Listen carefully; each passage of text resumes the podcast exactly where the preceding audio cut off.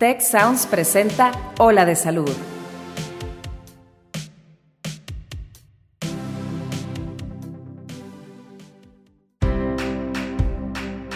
Esto es Ola de Salud.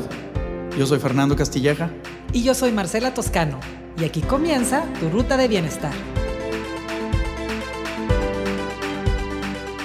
Amigos, bienvenidos a Ola de Salud. Yo soy la doctora Marcela Toscano, como siempre feliz de estarlos recibiendo en este su lugar para hablar de bienestar, prevención y longevidad. Y hoy vamos a hablar de un tema bien interesante que es la obesidad, pero principalmente enfocado al tema de las cirugías para controlar o para manejar la obesidad. Y para eso tenemos un invitado bien especial, que es el doctor Adolfo Leiva, él es cirujano general y de obesidad en el Hospital Zambrano de León y además es profesor de Salud desde hace 13 años. Así que tenemos mucha información que sacarle al doctor. Doctor Adolfo, bienvenido, ¿cómo estás? Hola, buenas tardes, muchas gracias por la invitación. Pues aquí eh, ya con ganas de platicar un poquito de las inquietudes que más nos preguntan los pacientes en las consultas, ¿no? Doctor, a ver si nos alcanza el tiempo, porque hay tanto de qué hablar, hay, hay, hay, que hablar de tipos de cirugía, quién sí, quién no. Este, bueno, pues tú tienes aquí el micrófono para que nos lleves a donde tú quieras. Platícanos, bueno, para empezar, ¿qué, ¿desde cuándo existe este tema de la cirugía para la obesidad? Antes era como puras dietas, ¿no? La cirugía eh, se ofrecía, se hacían cirugías muy radicales en las que había eh, demasiada desnutrición de por medio. Entonces, las primeras décadas de la cirugía de obesidad fueron los 50, en los 60, realmente, eh, pues digo, estaba todo, estaban empezando, ¿no? Realmente la cirugía bariátrica ya en forma y el bypass gástrico que conocemos ahorita empezó en los 70 y de los 70 para acá, pues ya tenemos 50 años de experiencia, o sea, el bypass gástrico es una cirugía grande, es una cirugía vieja, se ha ido modificando con el tiempo, pero sigue siendo nuestro, pues, nuestro pilar, ¿no? Nuestro, nosotros le llamamos nuestro estándar de oro. Es la cirugía contra la que se comparan las demás. Y en los 90 empezó a hacerse por la paroscopía y entonces ya, obviamente, el advenimiento de la laparoscopía pues hace que la cirugía sea pues eh, más rápida para los pacientes, que sea de mejor recuperación, eh, se animan más los pacientes pues, porque no es una cirugía en la que, sea abierta o convencional. Entonces, eh, de los 90 para acá ya surgió un boom de este tipo de cirugías y en la última década aquí en, en el noreste ha habido un auge de cirugía bariátrica, ¿no? ¿Y qué ha pasado con eso, doctor? ¿Será que se volvió más popular porque hay más obesidad o, o la obesidad es es de grados mayores, tipo obesidad mórbida, o que pues se hizo popular el método? Un poquito de las dos cosas. Una es, eh, el, uh, sí se hizo más popular entre las personas, cada vez hay más gente operada, la mayoría de las personas, por ejemplo, que yo opero, son referidas de mis mismos pacientes, entonces se hace una cadena, ¿no? Y cada uno que operas y que tiene un resultado positivo, pues te va refiriendo dos o tres en el camino y entonces se hace más popular el procedimiento en sí. La otra es que mejoraron los costos. O sea, la cirugía, yo cuando me entrené aquí en el Hospital San José, yo empecé en el 2002, en la residencia, hace 20 años, este, la cirugía era más cara. O sea, los, insumos de la cirugía eran más caros, eh, los materiales eran más caros, el uso de la paroscopio y todo era más caro. Y ahorita se ha ido mejorando los costos. Entonces, podemos ofrecer costos, o sea, mejores costos para los pacientes. Y la otra es que definitivamente, pues sí, México tiene los eh, nada honrosos primeros lugares a nivel mundial de obesidad. Eso sigue subiendo. Entonces tenemos cada vez más niños obesos, eh, cada más adolescentes obesos y esos en un futuro pues van a ser algunos futuros pacientes eh, quirúrgicos, ¿verdad? Claro, definitivo. Y, yo veo como muy polarizada la gente. De repente oigo gente que tiene mucho miedo eh, con respecto a la cirugía de obesidad y gente que se la quiere agarrar súper a la ligera, de que no, hombre, ni te preocupes, al rato me opero y listo. ¿Dónde estamos? Platícanos un poquito de eso. Hablando un poquito del el tema de seguridad, que es lo que nosotros, los pacientes nos preguntan, sobre todo porque mucho del público, por ejemplo, muchos de las pacientes son mujeres en edad joven, mujeres que acaban de tener hijos, que tienen hijos pequeños, y el miedo tal cual te dicen es, doctor, es que yo no me quiero operar porque no me quiero morir. No quiero operarme porque mm. no quiero, tengo niños chiquitos y luego si me pasa algo, pues ¿quién nos va a cuidar? ¿no? Entonces, la seguridad de una cirugía en un hospital como los hospitales de Texalud donde operamos nosotros, haciéndose por un grupo de cirujanos certificados. Para esto hay una norma ya en la que los cirujanos que hacemos este tipo de procedimientos tenemos que tener una certificación de cirujanos de obesidad. Entonces, si es un cirujano que está certificado y es un hospital en donde se hacen estos procedimientos con regularidad, la mortalidad es similar a la de una histerectomía o a la de una vesícula por la paroscopía. O sea, 0.16%, o sea, es sumamente baja. Si ya lo ves así comparado con otras cirugías, pues bueno, el paciente ya lo entiende un poquito mejor, ¿verdad? le digo, ¿cuántos pacientes conoces de cirugía de vesícula que hayan fallecido? Pues casi nadie conocemos a nadie, gracias a Dios. Entonces, más o menos en esas tasas de seguridad está ya la cirugía bariátrica. ¿Y ese porcentaje es del procedimiento quirúrgico independientemente del paciente? Porque me imagino que pues los pacientes que se operan, que ahorita nos platicarás un poco más, los candidatos, pues a lo mejor también traen complicaciones de presión alta o de diabetes por su mismo sobrepeso. ¿Eso les agrega riesgo a, la cirugía o Sí, el riesgo ese de mortalidad es global, ah. englobándolos a todos. Y ya nos, si nos ponemos a individualizar, obviamente, entre más enfermedades tenga nuestro paciente, entre más peso tenga nuestro paciente, obviamente los riesgos son mayores. Eso lo hablamos directamente en cada caso, ¿no? O sea, llega el paciente, no es lo mismo la mujer de 25 años que pesa 100 kilos que el hombre de 180 kilos y que tiene 60 años y que tiene diabetes, hipertensión, colesterol todas las complicaciones asociadas, ¿no? Entonces, sí se vuelve cuestión de pues más riesgo, ¿no? Cirugías previas, este, la edad tiene mucho que ver. La norma oficial mexicana todavía el rango de edades lo pone entre 18 y 60 años, pero ya los protocolos nos han dejado hacer cirugía en gente menor de 18 y sobre todo en mayores de 60, cuando se demuestra que les va a agregar eh, sobre todo longevidad, ¿no? Calidad de vida. Hemos operado a gente que estaba ya con prótesis de cadera y con un andador y que no les querían cambiar la prótesis hasta que no bajaran de peso. Bueno, luego me los topo en, en el mall caminando, ¿no? Con sus bolsas. Entonces dices, bueno, pues, Ay, qué belleza. Se operó por salud y te topas a la señora de 65 años cargando sus bolsas de cosas que se compró paseándose cuando ya estaba en andador, ¿verdad? Entonces, ese Claro, es que en esos casos está terrible porque, oigan, pues no le vamos a cambiar su prótesis hasta que baje de peso y mientras más lo presionas a que baje de peso, menos puede bajar de peso porque se ponen súper ansiosos. Exacto. ¿Quiénes son los candidatos, este, Adolfo? O sea, ¿quién de las personas que nos escuchan, cómo, cómo saber si puede ser candidato para una cirugía o, o sería mejor que solo te quedes eh, o, que no que solo te quedes, sino que intentes medios que no sean quirúrgicos? Cada caso, la, el mejor, la mejor medición, y no es la mejor, eh, hablando en términos completos, pero es, es la, la, medición que se usa a nivel internacional, que es el índice de masa corporal. Y esa es lo que yo le digo a los pacientes, es una relación peso-talla. No es lo mismo, como el ejemplo que decíamos, no, una, una muchacha de 25 años de 100 kilos, pero que mida 1,80 o que mida 1,50. Entonces, eh, la, composición y la estructura es diferente en el cuerpo. Entonces, tenemos que sacar una relación peso-talla que se llama índice de masa corporal, que tiene que ver con estatura y con peso en kilos. Si el paciente que nos está escuchando, si tiene curiosidad, hay demasiadas calculadoras de índice de masa corporal en Internet. Tú le picas a Google calculadora de IMC y te sale una y le picas. Y el índice de masa corporal del paciente es arriba de 40 es candidato directo, tenga o no tenga enfermedades relacionadas al peso. Y si el índice de masa corporal es arriba de 35, con alguna enfermedad relacionada al peso, también ya es candidato. Y las enfermedades relacionadas al peso, pues son las más comunes, ¿no? Y que las que todo el mundo piensa es diabetes, hipertensión, eh, dislipidemia, ¿no? Pero hay, hay un sinfín de apnea del sueño, depresión, problemas de fertilidad, la psoriasis ya es considerada también relacionada al peso, reflujo gastroesofágico. Entonces, cuando el paciente está en duda, lo mejor es pues consulta con alguien eh, del área de nutrición o con alguien del eh, ya cirujano eh, en el área de obesidad para ver si es o no candidato. Este, pero básicamente es índices arriba de 35 con alguna enfermedad relacionada al peso, daño articular, daño en las rodillas, en las caderas, en la columna, etcétera, ¿no? Doctor, ¿y qué pasa con las personas que tienen un índice de masa corporal arriba de 35, como nos decías, pero no tienen enfermedades acompañantes y al mismo tiempo están con una historia de dietas eh, fallidas y verdaderamente eh, sufriendo psicológica y emocionalmente por su peso, ¿podrían ser candidatos también? El candidato, así como lo, como lo mencionas, sí, es, eh, sí aplica. ¿Por qué? Porque este sufrimiento y esta ansiedad que traen los pacientes y demás se vuelve ya en sí misma una, pues una eh, patología asociada al peso, ¿verdad?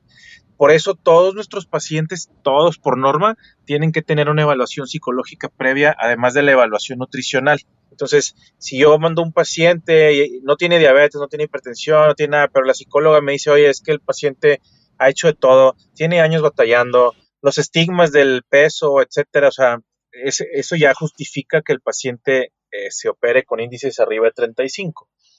Y, una pregunta, ya que, ya que nos das esta respuesta que dices, bueno, qué padre, ya, ya, ya cabe más gente como candidato, ¿qué tipo de cirugías existen? O sea, como poniéndolo de menos a más o de, o de la más ligera a la, a la más agresiva o de la menos eficiente a la más eficiente, como tú nos la quieras graduar. Mira, aquí básicamente en el abanico de posibilidades que teníamos y que han sido variantes con los años, ahorita eh, la recomendación son únicamente dos cirugías. Una es la manga gástrica o gastrectomía en manga, y ahorita la explicamos un poquito. Y la otra es el bypass gástrico, que es el que decíamos que tiene ya la curva del tiempo, ¿no?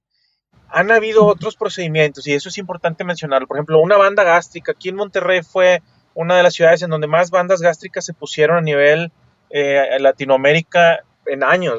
Durante mi, durante mi formación como cirujano aquí se ponían muchas bandas gástricas en Hospital San José y es una cirugía que ya quedó en desuso. Y hay, todavía hay lugares que las ofrecen, hay lugares que, las, que, ofertan este tipo de procedimientos y los pacientes por el costo muchas veces van y caen ahí.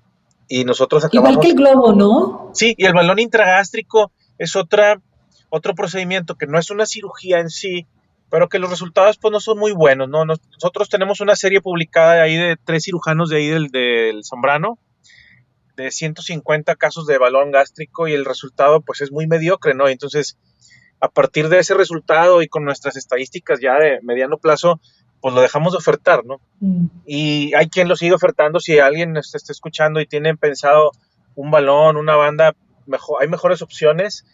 A veces se van por lo barato, pero recordemos que lo barato sale caro. Y la otra es que pues es una cirugía que está destinada a cambiar y a mejorar la vida. Y si quieren cambiar o mejorar la vida en general, pues no, no tendría por qué ser la más barata, ¿no? O sea, inviertan bien y que se haga un procedimiento en forma, algo más formal y en un lugar que ofrezca la seguridad pues que, que se necesita, ¿no? Sí, porque yo últimamente he oído como que se, se empezó a poner medio de moda, entre comillas, otra vez el tema del, del balón. Sí. Últimamente me ha tocado escucharlo bastante y dije, oye, pues hace mucho que ya ya se había sacado de las, de las cirugías populares por lo que dices, que el resultado era mediocre. Pues, mediocre. Aquí lo que pasó es que en Estados Unidos no estaba aprobado el balón. Aquí pusimos balones y, venía incluso gente de frontera y se ponían los balones aquí y demás. En, y en Estados Unidos el balón se aprobó muy tarde, la FDA lo aprobó 2016, 2017. Entonces todavía ahorita vas a los congresos de cirugía bariátrica en Estados Unidos y todavía te hablan las maravillas del balón, porque todavía lo están mm. tratando de acomodar. Cuando aquí ya pasaron años y pues ya la gente que lo poníamos, pues lo dejamos de poner la gran mayoría de las veces. Entonces, mm. básicamente, volviendo a la pregunta inicial de qué cirugías, nos quedamos con esas dos. O, se hacen manga o se hacen un bypass. Si no, mejor no te hagas nada. Y si no, pues mejor, ajá, si no, mejor inviertan su dinero en un buen gimnasio, con una buena nutrióloga, con buen tratamiento y demás. Pero no gasten el dinero en procedimientos que no, pues que no están avalados, pues. Va. El, eh, y de las cirugías, de la manga y el bypass, cuando empezamos la plática decíamos que el bypass pues, es nuestro pilar, ¿no? Es, es nuestro estándar de oro contra el que comparamos todas. Pero a nivel mundial ahorita se está haciendo muchísima más manga gástrica. ¿Por qué? Mm. Porque los, es una cirugía más sencilla, eh, es una cirugía menos cara, y como un 20 o 30% más cara que un bypass gástrico y que no implica tantos cambios en la fisiología del intestino. O sea, en, el bypass gástrico cortamos el estómago y lo hacemos pequeño. Esa es una parte. Y la otra parte es que hacemos un puente de intestino, como de un metro y medio o más. Entonces, los pacientes, la comida ya no pasa por la totalidad del intestino delgado, ya no se absorben los mismos nutrientes de la misma manera y hay que hacer modificaciones y cambios nutricionales muy importantes y hay que tener un buen seguimiento nutricional. Y con la manga lo único que hacemos es restringir la capacidad del estómago. No nos metemos para nada con el intestino delgado. Y la pérdida de peso a mediano y largo plazo es muy similar. Entonces estamos hablando que eh, si el paciente va a invertir en su salud desde ahorita y es un paciente joven, pues lo mejor es hacer, tomando en cuenta cómo son nuestros pacientes y cómo somos todos aquí nuestros pacientes, es eh, realmente eh, el seguimiento a largo plazo es muy difícil, ¿no? Tú como, como especialista en el área de la nutrición lo has visto, ¿no? ¿Cuántos pacientes tienes que estén más de 5 o 10 años contigo? Realmente los, o sea, los vamos perdiendo con el tiempo y los pacientes nos van dejando porque se sienten bien, porque ellos sienten que llegaron a su meta, porque ya no quieren gastar en, en valoraciones. Se cansan también. Es muy complicado, ¿verdad? Las, las razones son muchas. Les hemos ofrecido citas de que, bueno, el seguimiento gratis de por vida. Dejan de venir. O sea, la realidad es que dejan de venir. Entonces, si yo tengo un paciente que depende de un multivitamínico para estar bien y que no se nos descalcifique, que no le falten micronutrientes y demás, como en un bypass, pues mejor le hacemos una manga. Requiere algo de seguimiento nutricional, pero menos estricto. Y si el paciente en un futuro se va de Monterrey y ya no tiene seguimiento con nosotros, pues yo no, yo estoy seguro que no le, pues es menos difícil para su, su seguimiento, ¿no? Y le, le va a ir bien. Esto es súper importante porque podemos evaluar por separado la, el procedimiento quirúrgico y decir este es procedimiento muy bueno, pero pues en el mundo ideal en el que todos fuéramos muy, muy apegados al tratamiento de largo plazo, se me hace precioso que lo metas en la ecuación y que digas, bueno, a pesar de que esta otra, de que el bypass es una excelente cirugía, pues a la hora de, de, la realidad, no de lo ideal, de, la, de lo real, en el que los pacientes no son tan apegados, pues va a tener mejor éxito en, largo plazo en la salud completa con, este procedimiento de la manga. Sí, la verdad es que digo, es, o sea, plata pura, ¿verdad? Los, es lo que hemos visto con los años, los pacientes se cansan de venir a las citas. Yo siempre les digo, la cirugía, pues yo te, la, yo te opero y la cirugía dura una hora y media, dos horas. Y después de eso yo ya no puedo hacer nada por modificar el intestino, ni el estómago, ni nada. Todo es tu seguimiento y tu relación con, con nutrición. O sea, para mí es súper importante que hagan un buen bonding con su nutrióloga o con su nutriólogo. Eh, les ofrecemos diferentes opciones. A veces dejan de ir y les preguntas, a ver, ¿por qué ya no fuiste a tu cita? Pues no sé, me cayó mal, eh, no hay una buena relación. Cambia de, nutriólogo, te mandamos con alguien más. Pero lo importante es que la relación con nutrición no se pierda porque eso es lo más importante, sobre todo en los primeros par de años, en los que el paciente pues va a aprender a, a comer diferente. Realmente es una reeducación alimentaria. Reeducamos al paciente a comer, a que, aprenda a comer diferente, que le dedique tiempo a sus alimentos. Muchas, muchos, y me incluyo a veces, andas corriendo en el diario, me ha tocado comer manejando. O sea, somos un pésimo ejemplo de lo que quiero predicar a mis pacientes, pero a veces andamos corriendo así, los doctores que andamos corriendo, y tienes que educar al paciente a que se tome su tiempo, que coma despacio, y pues eso lo lleva a la nutrióloga de la mano con psicología muy bien, ya como en, como en equipo, ¿no?